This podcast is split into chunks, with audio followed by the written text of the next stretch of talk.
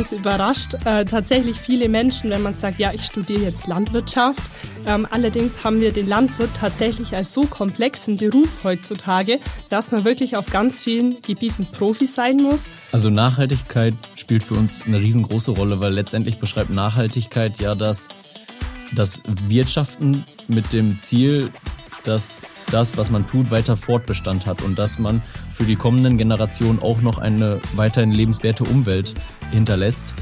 Also viel näher an die Natur kommt der Mensch kaum ran. Ja? Und diese ganze Kreislaufthematiken, die ganz oft diskutiert werden, gerade im industriellen Kontext, die gibt's im Agrarbereich schon seit Ewigkeiten. Wir wollen Ökonomie erhalten, wir wollen sie ökologisch machen.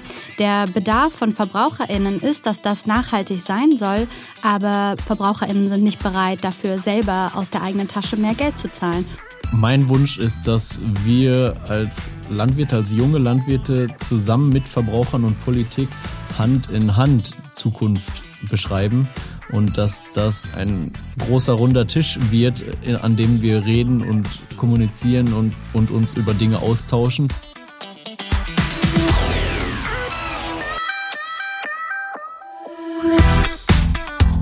Willkommen bei Let's Talk Milch, dem Podcast der Initiative Milch. Wisst ihr, was Sterneköche, Celebrities, JungbäuerInnen, Food-Startups und Latte-Art-KünstlerInnen vereint? Ich bin Tarek und verrate es euch. Hier bei Let's Talk Milch. Hi und herzlich willkommen beim Podcast Let's Talk Milch von der Initiative Milch zum Thema Milchwirtschaft meets Zukunft, die junge Generation übernimmt. Mein Name ist Tarek und ich freue mich sehr auf diesen Talk heute. Wir feiern den Tag der Zukunft und deswegen stehen bei uns heute junge Landwirtinnen im Fokus und ich will wissen, welche neuen Konzepte gibt es in der Landwirtschaft und wie schaut eigentlich eine nachhaltige und zukunftsfähige Milchwirtschaft aus? Denn Fakt ist, auch die Landwirtschaft ist im stetigen Wandel und muss sowohl im Bereich Fortschritt als auch beim Thema Nachhaltigkeit up-to-date sein. Die junge Generation auf den Milchhöfen hat sich dabei zum Ziel gesetzt, vermeintliche Gegensätze miteinander zu verbinden. Technik und Tierwohl, Kühe und Klimaschutz, Ökonomie und Ökologie. Puh, kann das alles überhaupt gelingen? Und wenn ja, wie? Ich freue mich sehr auf meine Gästinnen, denn die wissen natürlich bestens Bescheid. Schön, dass ihr da seid. Hallöchen. Hallo. Hi. Ich freue mich sehr über Philomena Mögele, Tobias Hohenfehlmann, Maria Popov und Tristan Horks. Und ich würde mal sagen, ich stelle euch mal flott vor und würde mir wünschen, dass ihr mir in der Vorstellung auch direkt eine Frage beantwortet.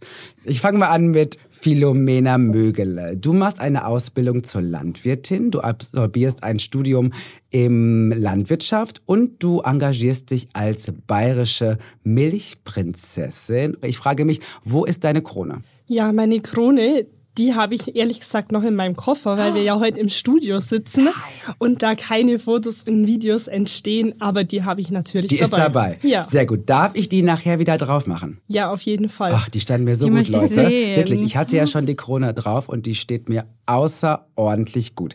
Philomena, die erste Frage, die nachher alle beantworten dürfen. Ich gebe es ja ehrlich zu. Ich bin ein Boomer gefangen in dem Körper eines sehr jungen und attraktiven Menschen.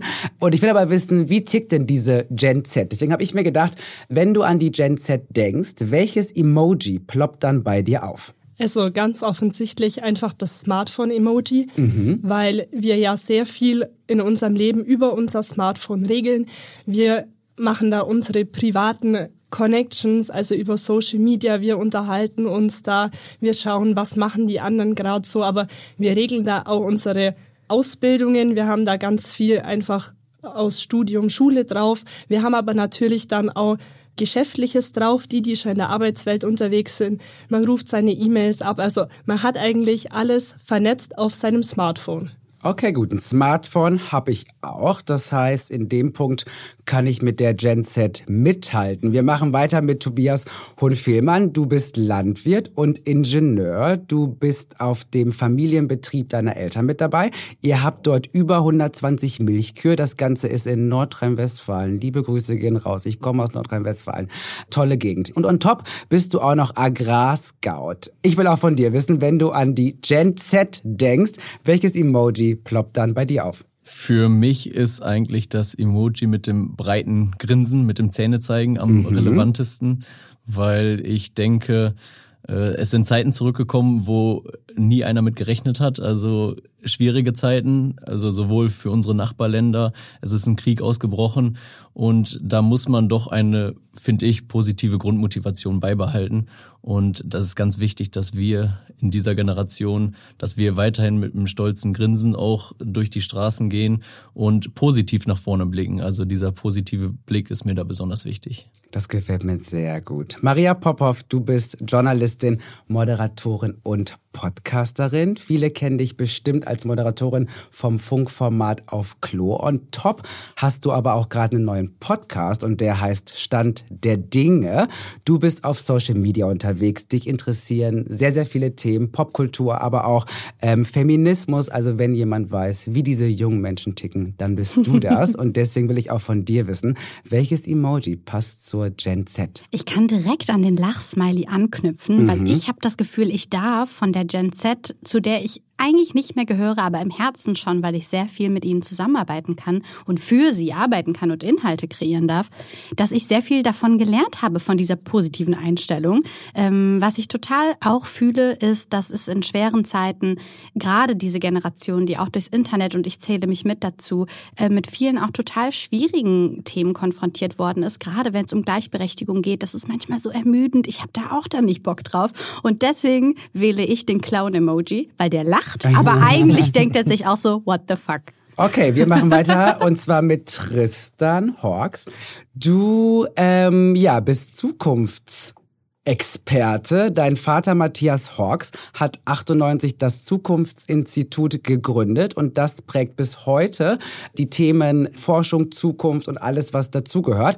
Du bist Vertreter der Gen Z und beschäftigst dich mit den Themen Digitalisierung, New Work und Nachhaltigkeit. Auch an dich die Frage, welches Emoji passt zur Gen Z? Das Emoji, das ich nehmen würde, vielleicht auch um an dich als Boomer ein bisschen anzuknüpfen, ist das Daumen hoch Emoji, mhm. weil es sehr schön zu sehen ist, wie das verschiedene Generationen unterschiedlich lesen. Also wenn ich und wenn die Generation Z das sieht, dann heißt das nicht okay, passt, sondern das ist eigentlich eher schon passiv-aggressiv in der Wahrnehmung. Also wenn man dem Chef zum Beispiel irgendwas schickt und nur das Daumen hoch Emoji kriegt, denkt man gleich, oh, irgendwas ist schiefgegangen.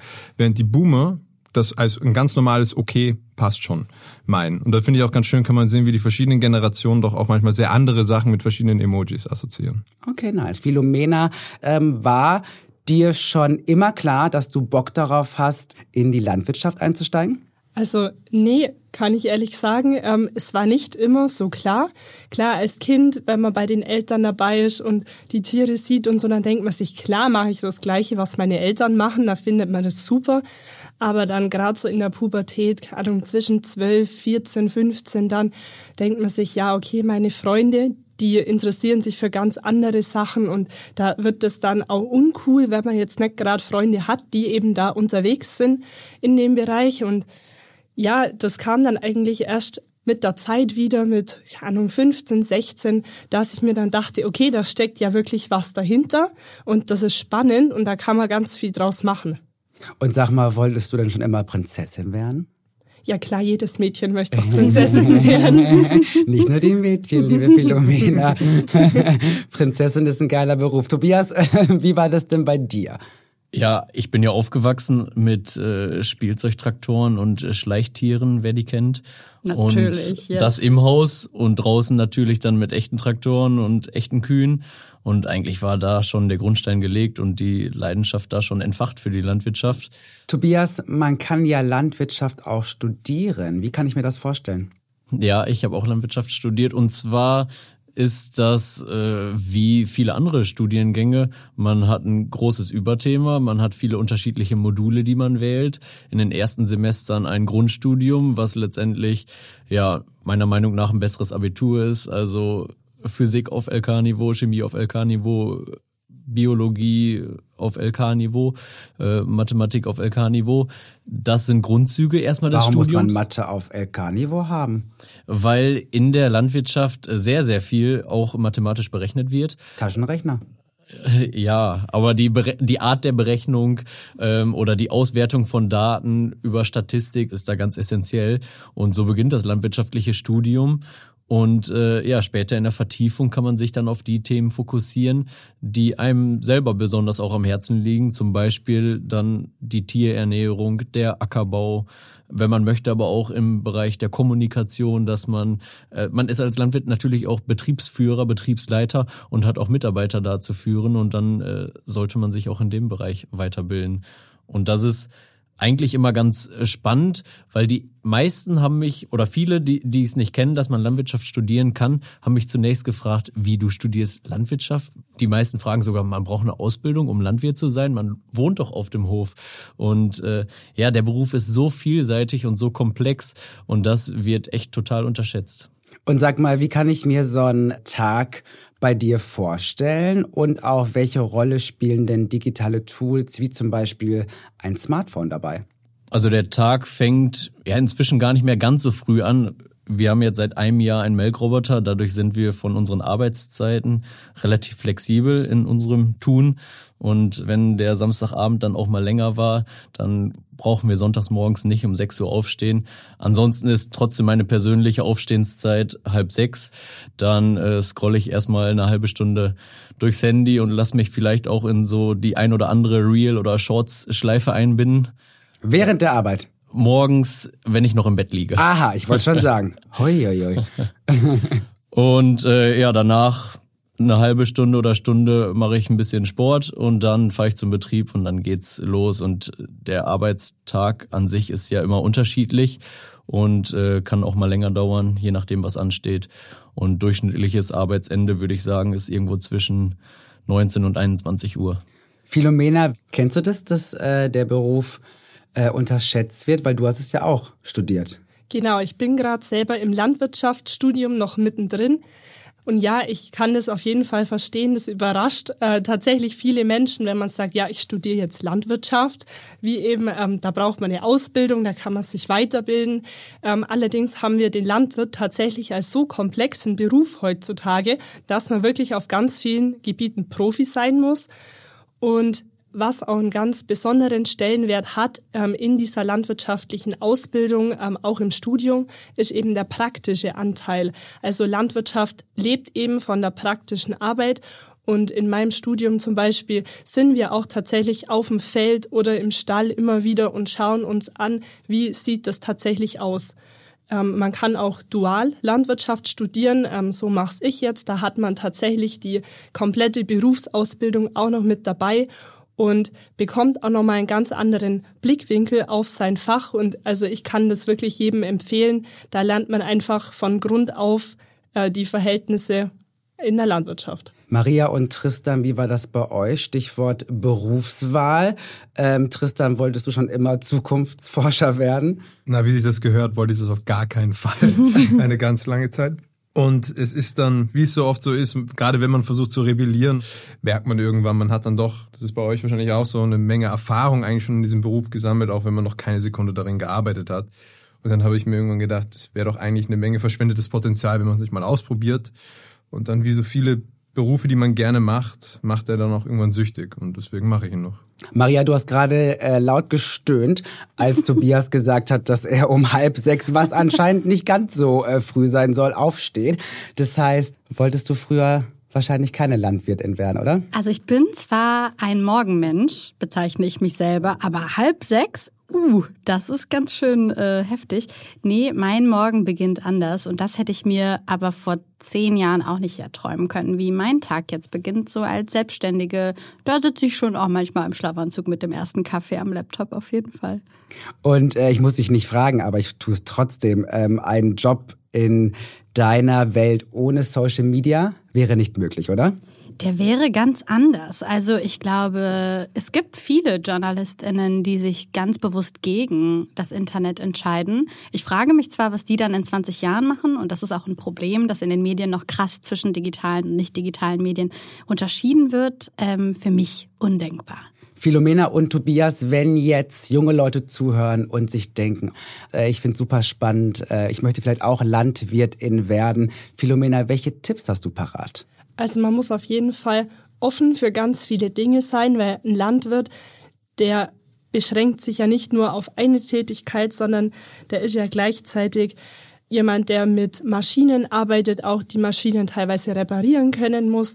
Dann arbeitet man mit Tieren, man arbeitet mit Pflanzen. Man muss auch betriebswirtschaftlich denken können, wenn man selber einen Betrieb leitet. Das ist natürlich ganz wichtig. Und auch selber Management beherrschen. Man muss ganz viele Dinge gleichzeitig regeln. Und das sind dann schon mal gute Voraussetzungen, wenn man sich für ganz viele Dinge interessiert. Tobias, ähm, hast du noch ein paar Tipps parat, wenn jetzt jemand denkt, ja, da habe ich auch Lust drauf? Also ich würde äh, die Person auf jeden Fall erstmal einladen, mal ein Praktikum zu machen, zwei Tage, zwei Wochen, ganz egal. Da verlieren wir schon die Hälfte wahrscheinlich. Ne? Kann sein. Äh, allerdings ähm, haben wir auch ganz viele Praktikanten schon bei uns auf dem Betrieb gehabt, die gar nicht aus dem Bereich kommen, wo die Eltern auch gar nichts mit Landwirtschaft zu tun haben, die aber riesengroßes Interesse daran hatten, mit Maschinen und mit Tieren zusammenzuarbeiten. Und äh, ja, bei einigen Praktikanten hat sich da auch nachher eine Ausbildung daraus entwickelt. Und ich denke, das ist ja eine super Erfahrung. Dafür sind Praktika ja auch da. Ich habe es gerade schon gesagt, die Landwirtschaft und auch die Milchwirtschaft ist im stetigen Wandel. Landwirtinnen setzen immer mehr auf Nachhaltigkeit und Innovation und gibt's immer noch viele offene Fragen. Wir hatten auch auf der Grünen Woche eine sogenannte Voice Box, äh, wo die Verbraucherinnen uns Fragen stellen konnten, die wir dann äh, von Landwirtinnen, von Expertinnen beantwortet haben. Und da ging es viel um das Thema Tierwohl und wie das Ganze denn mit Nachhaltigkeit zusammenpassen kann. Philomena und Tobias, ihr seid aus der Praxis. Welche Rolle spielt denn Nachhaltigkeit bei dir, Tobias, ähm, auf dem Hof? Und kannst du mir da konkrete Beispiele nennen? Also Nachhaltigkeit spielt für uns eine riesengroße Rolle, weil letztendlich beschreibt Nachhaltigkeit ja das, das Wirtschaften mit dem Ziel, dass das, was man tut, weiter Fortbestand hat und dass man für die kommenden Generationen auch noch eine weiterhin lebenswerte Umwelt hinterlässt. Und das ist immer ein Einklang aus der Ökologie, der Ökonomie und dem Sozialen. Und die drei Aspekte, die muss man da in dem Bereich auch ganz, ganz stark hervorheben. Und äh, wenn wir es schaffen, die Nachhaltigkeit zu steigern, dann schaffen wir es ja, äh, dies zugunsten der Ökologie zu tun, also zugunsten der Umwelt, dies aber auch zugunsten der Ökonomie zu tun, also im besten Fall dann des Produzenten, dass der ökonomischer wirtschaftet. Und das Ganze sollte dann auch noch sozial verträglicher werden. Und wenn man die drei Punkte erfüllt, dann hat man eine gesteigerte Nachhaltigkeit. Und das sollte eigentlich ja bei jeder Produktion in allen Bereichen immer unser Ziel sein. Und deswegen ist es auch in der Landwirtschaft bei uns zu Hause auf dem Betrieben Ziel, nachhaltiger zu werden, weil ich möchte meinen Kindern auch eine lebenswerte Zukunft bieten. Philomena, deine Eltern haben ja auch einen Betrieb. Du bist aber durch die Ausbildung auch auf vielen anderen Betrieben unterwegs. Ähm, welche Beispiele hast du da parat, äh, wenn es um das Thema Nachhaltigkeit und auch Milchwirtschaft geht? Ja, die Nachhaltigkeit ist jetzt gerade immer großes Thema und zum einen kann man das natürlich durch neue Technik erreichen. Man kann zum Beispiel verschiedene Sensortechniken einsetzen, gerade in der Kuhhaltung, dass man erkennt, okay, mit dem Tier, wenn das vielleicht mal krank wird, da stimmt irgendwas nicht, dann kann man da vorbeugend schon dran arbeiten. Also das äh, begünstigt natürlich auch das Tierwohl dann. Und ich glaube, dann geht's auch um den gesamten Betrieb, dass man da Kreisläufe schafft. Also es entsteht ja Gülle, der sogenannte Wirtschaftsdünger bei der Milchviehhaltung, den man dann wieder ausbringt auf seine Felder. Also man versucht das alles in dem Kreislauf zu halten. Und jetzt konkret bei mir daheim auf dem Betrieb ähm, haben wir zum Beispiel eine Biogasanlage, die wird mit dieser Gülle hauptsächlich betrieben.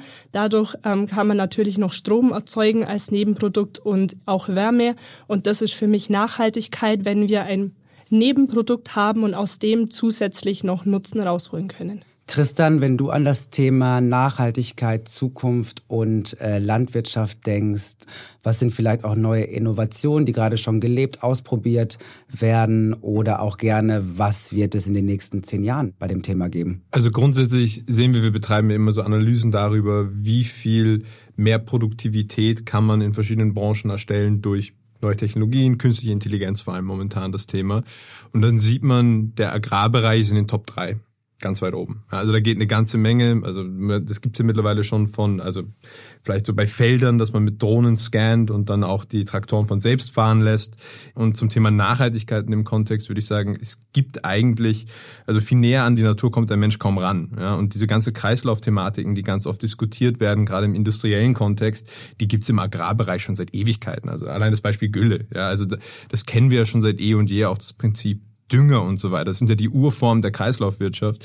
Und da sieht man gelegentlich auch mal, wie vielleicht so alte Kulturformen doch manchmal auch ganz sinnvoll sind und man nicht alles immer mit endlos mehr Technologie lösen muss, sondern vielleicht manchmal auch nur schauen muss, was haben wir denn schon etabliert, weil wir als Menschheit wären nicht bis an den jetzigen Punkt gekommen, wenn wir nicht einigermaßen nachhaltig wären. Maria, du bist ja auch Verbraucherin. Äh, jetzt hast du hier äh, zwei LandwirtInnen sitzen. Hast du vielleicht auch noch eine Frage parat, gerade wenn es um das Thema Nachhaltigkeit, Milchwirtschaft geht? Wie schön. Ja, ich merke besonders im Internet, dass wir da natürlich auch leider, muss ich sagen, eine polemisch geführte Debattenkultur haben. Es sind häufig sehr laute Stimmen, die dabei am meisten Gehör finden. Und dabei sind so Basics manchmal gar nicht geklärt. Was bedeutet das, wenn Menschen diese Kritik üben überhaupt? Also wir haben ja immer die Diskussion zum Beispiel über die Fütterung von Kühen, dass die ja doch sehr nicht nachhaltig sei. Allerdings haben wir ja als Grundfuttermittel äh, das Gras, das wir den Kühen füttern. Und das Grünland, wo das Gras wächst, ist sehr wertvoll eigentlich fürs Klima. Also wir können da unheimlich viel CO2 speichern und wir verfüttern auch Nebenprodukte. Und so können wir eben aus Reststoffen und dem Grünland, was ja ökologisch sehr wertvoll ist, deswegen möchten wir das natürlich auch nicht zu einem Acker umwandeln, können wir tatsächlich ein hochwertiges Lebensmittel für uns Menschen rausholen. Und da versucht natürlich jeder Betrieb auch im Kreislauf zu wirtschaften. Und von dem her finde ich diese Kritik, dass wir da nicht auf Nachhaltigkeit achten würden, sehr schwierig, weil wir eben sehr an der Kreislaufwirtschaft orientiert sind. Lasst uns gerne nochmal der Frage nachgehen, inwieweit Digitalisierung oder technische Tools dabei helfen, dass es auch dem Tier besser geht. Tobias, du hast ja den Melkroboter was ich ja so ein krasses Wort finde. Ich habe mir schon äh, in den vielen Folgen, die wir hier diesen Podcast machen, überlegt, wie kann man den Begriff Melkroboter sexy machen? Also erstmal, wir nennen den Melkroboter meistens Robby. Oh, süß. Das und, gefällt mir. Genau. Robby, oh, das finde ich süß. Ja. Ähm, der hilft uns ganz enorm dabei, das Tierwohl zu steigern, weil der uns mit einer Flut von Daten versorgt. Sobald die Kuh in den Melkroboter geht, wird das Halsband ausgelesen. Da wird dann ausgelesen, was hat die Kuh für ein Fressverhalten, für ein Liegeverhalten, für ein Bewegungsmuster. Und äh, danach wird die Kuh ja gemolken. Und dabei wird sofort on demand festgestellt, wie sind die Milchinhaltsstoffe, wie ist der Fettgehalt, der Eiweißgehalt, die Milchtemperatur und die Daten werden aufgezeichnet und gesammelt. Und der Computer zählt eigentlich schon diese unterschiedlichen Parameter zusammen und versucht daraus einen Gesundheitswert zu bilden oder auch einen Krankheitswert. Und wenn eine Kuh dann von der einen auf der anderen Melkung dann andere Werte aufweist, dann ist das für uns schon mal ein Anzeichen, vielleicht stimmt da was nicht. Ich schaue mir die Kuh an, gehe zur Kuh hin und äh, entweder sieht man der schon an, dass da was nicht stimmt und dann untersucht man die Kuh oder vielleicht ist auch alles in Ordnung. Aber, also Kühe haben auch mal einen schlechten Tag. Oh, süß. Aber äh, da hilft uns der Roboter einfach bei und wir sind viel früher in der Behandlung der Tiere und können auch besser äh, Richtungen einschlagen. Philomena, welche Vorteile ergeben sich denn für die Kuh, wenn es um Digitalisierung im Kuhstall geht? Ja, die Kuh kann davon auf jeden Fall profitieren. Wir hatten ja schon das Beispiel Melkroboter. Die Kuh kann sich so ihren Tag frei einteilen. Also in der Regel ähm, sollte sie zweimal am Tag zum Melkroboter gehen. Die kann sich da einfach reinbegeben, die läuft da rein, ähm, wird dann gemolken. Das nimmt fünf bis zehn Minuten in Anspruch und dann kann sie wieder frei rumlaufen. Die kann dann den ganzen Tag fressen und liegen. Also die kann das absolut frei entscheiden, wann sie denn zum Melken gehen möchte. Dann haben wir natürlich auch noch Futterautomaten, zum Beispiel für Energie- und Eiweißfutter. Das ist sogar ja, ich würde mal sagen, wie eine Süßigkeit für uns. Also die Kuh findet das super, die frisst es richtig gern. Und da gibt es tatsächlich Stationen, wo die sich das abholen kann, zu den Zeiten, wenn sie das gerade möchte. Also das, finde ich, ist fürs Tierwohl auch auf jeden Fall ein Fortschritt. Und dann gibt's noch Dinge wie einen automatischen Futteranschieber. Also wenn das Futter vor der Kuh liegt, dann wühlt die ja immer drin rum, also die sucht sich so die Leckerlis raus. Und dann muss eigentlich der Landwirt mehrmals am Tag kommen und das wieder durchmischen und wieder äh, verfügbar machen. Und wenn das natürlich automatisch geschieht, dann kann die Kuh jederzeit zum Fressen an ihren Fressplatz gehen und hat immer Futter in Top-Qualität da, ganz frisch. Philomena, für einige VerbraucherInnen ist die Kuh ja ein sogenannter Klimakiller. Ein sehr negativ besetzter Begriff. Aber stimmt das denn überhaupt? Also das muss man sehr differenziert betrachten. Zum einen verursacht die Landwirtschaft gesamt in Deutschland circa acht Prozent der CO2-Emissionen. Auf die Rinderhaltung entfallen 3,4 Prozent. Das umfasst jetzt alle Rinder, also nicht nur die Milchkühe. Allerdings handelt es sich ja bei dem Methan, also man rechnet ja das Methan in CO2-Äquivalente um. Das Methan ist biogenes Methan. Das bedeutet, es befindet sich in einem Kreislauf. Also es wird ja aus der Atmosphäre fixiert mit der Zeit. Ähm, man spricht so von zwölf Jahren ungefähr. Und dann ernten wir wieder das Gras oder die ähm, Ackerfrüchte und verfüttern die wieder äh, an die Kühe.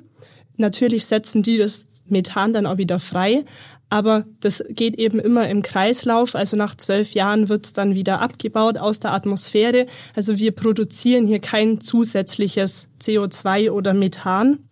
Dazu kommt natürlich noch, wir verwerten ja oft bei der Rinderfütterung zusätzliche Koppelprodukte, zum Beispiel Zuckerrübenschnitzel aus der Zuckerherstellung oder. Das hätte ich aber auch gerne.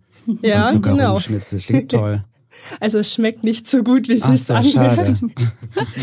ähm, also das sind Produkte, die fallen an und die können wir so wunderbar noch zu einem Lebensmittel verwerten. Und nicht zuletzt haben wir natürlich auch ökologische Effekte durch die Milchviehhaltung, weil nur so können wir das Grünland nutzen, was wir hier in Deutschland haben. Das ist nämlich ökologisch sehr wertvoll, ein Lebensraum für viele Insekten und so weiter. Und das können wir eben nur über Wiederkäuer auch zur Lebensmittelproduktion nutzen. Tristan, jetzt ist es ja so, dass äh, die Milch in deutschen Haushalten immer noch eine sehr, sehr große Rolle spielt. Wenn wir uns aber die Gen Z anschauen, ist es da genauso eigentlich? Da wird das Konsumverhalten eben diverser. Das kann man schon sehen. Aber zumindest in Zentraleuropa und in Nordamerika ist es natürlich weiterhin Bestandteil äh, von sehr, sehr vielen Diäten. Und gleichzeitig darf man noch nicht vergessen, also der Liter Milch ist ja auch der, der Grundrohstoff für eine ganze Menge anderer Produkte, die man noch nach wie vor wirklich nicht nachgebaut kriegt. Also wenn man sich mal ein bisschen, das wird ja auch sehr oft in dem vegan-vegetarisch Diskurs untergebracht, das ganze Thema, wenn man sich das mal anschaut, sieht man relativ klar, dass Du hast es vorhin auch schon gesagt, das läuft manchmal so in Extremen ab, in unglaublichen Hm. Zuspitzungen online. Und in Realität, also man hört es vielleicht ein bisschen, ich wohne in Österreich, da sind mittlerweile schon 55 Prozent der Bürgerinnen sind Flexitarier, also ernähren sich irgendwo in der Mitte, nicht jetzt jeden Tag 10 Liter Milch trinkend und den ganzen Tag nur Steak essen, aber gleichzeitig nicht die ganze Zeit nur vegan oder vegetarisch. Und da läuft die Zukunft hin, also in ein gesünderes Mittelmaß zwischen den beiden Extremen. In Deutschland haben wir das ja auch. Maria, was kriegst du so mit, ähm, einmal als Journalistin, auch als jemand, der für die Gen Z berichtet, talkt und äh, Sachen aufarbeitet, aber auch als Konsumentin, äh, wenn es um das Thema Milch geht? Gerade die politische Komponente ist das, was mich total beschäftigt und umtreibt, weil wir da natürlich genau das, worüber wir jetzt gerade auch gesprochen haben, schon sehen. Ne? Wir wollen eine Ökonomie erhalten, wir wollen sie ökologisch machen. Der Bedarf von Verbraucherinnen ist, dass das nachhaltig sein soll, aber Verbraucherinnen sind nicht bereit, dafür selber aus der eigenen Tasche mehr Geld zu zahlen. Und das ist eine Realität, die wir abbilden müssen. Tristan, jetzt pack mal bitte die Glaskugel raus. Wie wird die Gen Z in 20 Jahren essen, leben und einkaufen? Die wird sich in 20 Jahren so verhalten können, gerade in Konsumsfragen, wie sie es jetzt gerade vielleicht ganz gerne tun würde, sich aber nicht leisten kann. Das heißt, es wird auf jeden Fall davon auszugehen sein, dass einerseits wir weniger Müll und Abfall produzieren werden. Da sind die ja sehr, sehr vorsichtig mit und haben auch ein gutes Gefühl dafür, wie man das vermeiden kann. Die können auch Müll trennen, ne? Das haben sie auch gelernt, ja, von ihren Eltern, die es dann selber nicht immer vielleicht machen, ehrlicherweise. Dann werden sie viel mehr auf regionale Produkte auch gehen. Philomena, ähm, wenn du in die Zukunft blickst und dir überlegst, äh, wie schaut denn dort ja der Milchhof der Zukunft aus, auch wenn es um Digitalisierung geht, um Robotik und alles, was dazu gehört. Was finden wir dort an? Also wir haben auf jeden Fall mehr Digitalisierung. Das unterscheidet sich ja heute schon stark auf den Betrieben. Wie weit bin ich da schon eingestiegen? Also einige sind schon sehr vernetzt, haben schon diese Technik. Der Landwirt der Zukunft, der sitzt auf jeden Fall viel am PC oder vor dem Smartphone. Das wird sich nicht vermeiden lassen. Kann der später aufstehen? Ja, ich denke schon. Also Gut. wenn man auf einen Make-Roboter setzt, ähm, wie beim Tobias zu Hause, dann wird es auch mal möglich sein. Die Frage ist jetzt, was man mit später definiert. Also man wird das definitiv trotzdem arbeiten müssen morgens. Aber ja, die Technik macht uns flexibler, denke ich. Es verlagert sich mehr von Handarbeit zu Kontrolle. Also ich muss nicht mehr jedes Tier von Hand melken, sondern ich kann auch eher durch den Stall durchgehen und einfach schauen, sieht alles in Ordnung aus, fällt mir irgendwas auf, ich habe für diese Dinge mehr Zeit.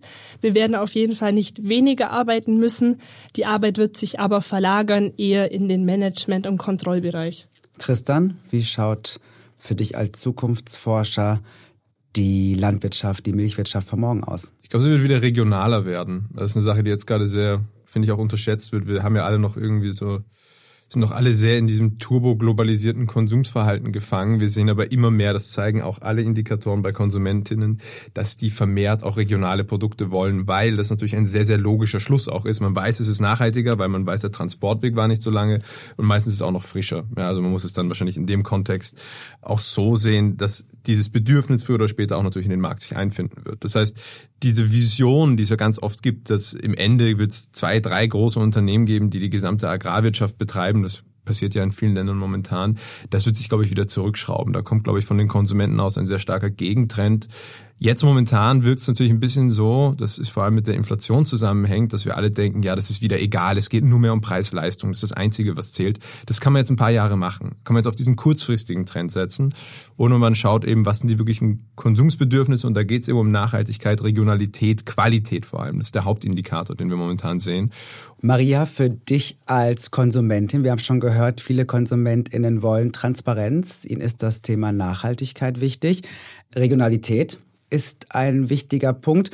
Wenn du jetzt an den Milchbauernhof von morgen denkst, wie schaut der aus? Das Stichwort ist Transparenz. Menschen haben Lust, selber Teil davon zu sein. Ne? Die Gen Z hat diese Kommunikationswege. Wir können quasi auf äh, Instagram live dabei sein, wie es auf einem Hof aussieht. Also diese Nähe zu Welten, die sich viele gar nicht erträumen können. Und das ist ein bisschen auch dieser Schlüsselloch-Moment, den wir auch mit so einem Podcast hier schaffen können. Da einfach mal einen Einblick zu haben, ähm, bedeutet einfach Aufklärung. Tobias, was macht ihr oder wie schaut für euch der Hof von morgen aus? Also wir haben uns in den letzten zwei Jahren schon meiner Meinung nach gut in die Richtung entwickelt, eben durch das Einführen äh, von einem äh, Melkroboter oder von zwei Melkrobotern und auch äh, weil wir seit zwei Jahren unter dem Tierwohl-Label produzieren, also vom Deutschen Tierschutzbund gibt es ein Tierwohl-Label und äh, da gibt es eine Einstiegs- und Premiumstufe und wir produzieren die Premium-Stufe letztendlich. Und äh, da hat man einen ja, großen Maßnahmenkatalog, den man erstmal erfüllen muss oder Anforderungenkatalog. Und man hat jährlich auch zwei Kontrollen, die man dann auch bestehen muss. Aber das Ganze ist auf jeden Fall zugunsten des Tieres. Wir haben mehr Licht, mehr Luft, mehr Platz, durchgehend Auslauf zum Außenklima und äh, das tut dem Tier gut und das ist, denke ich, ein Weg, den auch viele andere Betriebe noch in Zukunft einschlagen werden. Tobias, welche Hürden erlebst du bei euch auf dem Hof? Ich glaube, dass mit der fehlenden Planungssicherheit, das trifft schon ganz gut. Äh, es gibt viele Investitionen, die man tätigen könnte, wenn man denn könnte, die auch in Richtung Nachhaltigkeit da irgendwie ihren Fokus haben. Und da denke ich an ein ganz konkretes Beispiel. Und zwar wurde in Holland eine Anlage entwickelt, die äh, den Dünger, den organischen Dünger der Kühe, also die Gülle aufbereiten kann, äh, sehr effizient, dabei enorm viel ja, CO2-Äquivalent einspart. Aber in Deutschland scheitert das im Moment an den Genehmigungsbehörden. Und ich denke, wenn das durch ist, wird die Investition äh, da auch nochmal ein großer Brocken sein, wo viele Landwirte zurückschrecken. Und das ist nur eins von vielen Beispielen, wo Innovation möglich ist, aber nicht finanziell nicht möglich ist. Ja, was denke ich in der Zukunft auch noch kommen wird, sind zum Beispiel die Antriebe von Schleppern oder Traktoren, also von den Maschinen, mit denen wir tatsächlich auf dem Hof und auf dem Feld arbeiten. Da haben wir natürlich noch äh, viele fossile Antriebe, aber in der Zukunft wollen wir ja auch nachhaltiger werden. Das bedeutet auch davon wegzukommen. Und das sind eben auch noch viele Antriebe, zum Beispiel über Wasserstoff wird hier diskutiert, noch in der Entwicklung. Und da werden dann auf jeden Fall auch Investitionen nötig sein, um das dann auch umzusetzen. Zum Schluss habt ihr einen Wunsch frei? Ich werde quasi von der Milchprinzessin zu eurer Genie mhm. und ihr dürft euch eine Sache wünschen und zwar, was würdet ihr als allererstes in der Gesellschaft verändern, um einen positiven Klimabeitrag zu leisten? Tristan, du hast gerade große Augen bekommen. So viele Wünsche. Hm. Du hast nur einen. Ich habe nur einen, gut, dann muss ich natürlich. Wähle clever. Also mein, mein großer Wunsch wäre es auch, um das Generationenthema nochmal mit reinzubringen, dass wir auch mehr aus der Generation Z auch wirklich in Entscheidungspositionen reinbringen. Also ich sage, ich habe es immer sehr provokativ eine Generationenquote genannt, aber ich glaube, es würde sich gerade, was das Thema Nachhaltigkeit, Konsum und neues Denken in diesen Feldern angeht, eine Menge ändern. Philomena, was ist dein Wunsch? Ja, mein Wunsch wäre auf jeden Fall, dass man Wertschätzung entwickelt für unsere heimische Lebensmittelproduktion. Es ist ja so, wir haben in der Gesellschaft gerade ganz viele Wünsche in Richtung Nachhaltigkeit, in Richtung Tierwohl. Allerdings, äh, wie der Tobias schon erwähnt hat, braucht es dazu Planungssicherheit und auch die Nachfrage muss gegeben sein. Das bedeutet, wenn die Verbraucher sich entscheiden, regionale Produkte aus Deutschland zu kaufen, dann besteht hier die Nachfrage und dann können wir auch die Standards für diese Produkte schrittweise nach oben schrauben, wenn das gewünscht wird.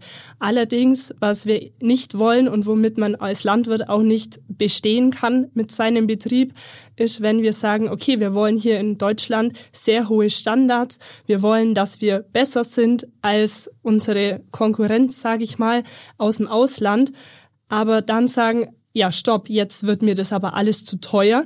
Ich will zwar, dass das Top-Qualität hat, aber jetzt möchte ich es nicht mehr kaufen. Und das dürfen wir halt nicht machen, weil wenn wir Forderungen stellen, wir wollen diese höheren Standards, dann müssen wir uns auch aktiv dafür entscheiden, die zu entlohnen. Danke dir, Tobias. Was ist dein Wunsch?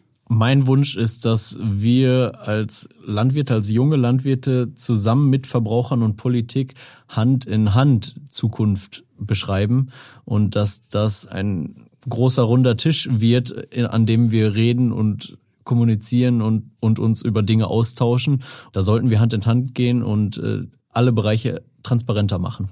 Danke dir, Maria. Dein Wunsch? Das hast du so passend beschrieben. Das treibt mich als äh, Medienmacherin auch um. Und deswegen denke ich da genauso. Von Hand in Hand bedeutet für mich auch auf Augenhöhe sich auszutauschen. Das bedeutet auch, dass wir eine gesunde Debattenkultur haben. Und das ist eigentlich was ganz Tolles, dass zum Beispiel die Gen Z eben auch aufgewachsen ist, mitdiskutieren zu dürfen in Kommentarspalten. Das ist eigentlich was total Schönes, weil Menschen sich eine Meinung bilden. Das bedeutet aber auch, wenn wir das weiterdenken, bis hin in Entscheidungspositionen oder zum Beispiel in dem Beruf von mir als Journalistin, dass wir eine konstruktive Debattenkultur brauchen, die eben, genau wie ihr sagt, auch alle Positionen mitdenkt, sich einander zuhört und respektvoll ist. Sehr schön. Vielen Dank an euch. Vielen Dank für euren Input. Das war Let's Talk Milch zum Thema Next Gen und Landwirtschaft. Vielen Dank auch an alle fürs Zuhören. Und wenn ihr mehr zum Thema Klima und Nachhaltigkeit wissen wollt, dann hört super gerne unsere nächste Folge. Denn, Kinders, ich gehe auf den Bauernhof und treffe dort Dr. Doris Lepple, Anton Reidel und Anton Dippold. Welt und zwar in München und werde mit denen genau über Klima und Nachhaltigkeit plaudern und mir wahrscheinlich auch noch eine Kuh zum Streicheln suchen. Aber jetzt setze ich erstmal die Krone von Philomena nochmal auf. Ciao, ciao. Das war Let's Talk Milch. Schön, dass ihr zugehört habt und jetzt seid ihr gefragt. Real Talk Milch. Sagt uns eure Meinung und werdet Teil des Podcasts. Wie das geht? Einfach per Sprachnachricht und alle Infos dazu findet ihr auf www.initiative-milch.de slash let's talk Milch. Ob unterhaltsam oder kontrovers, verrat uns, was ihr über das Thema Milch denkt und was ihr noch wissen möchtet. Eine Auswahl eurer Nachrichten und Fragen bauen wir dann in die nächste Folge ein. Und den Link findet ihr in den Show Notes. Viel Spaß, euer Tarek.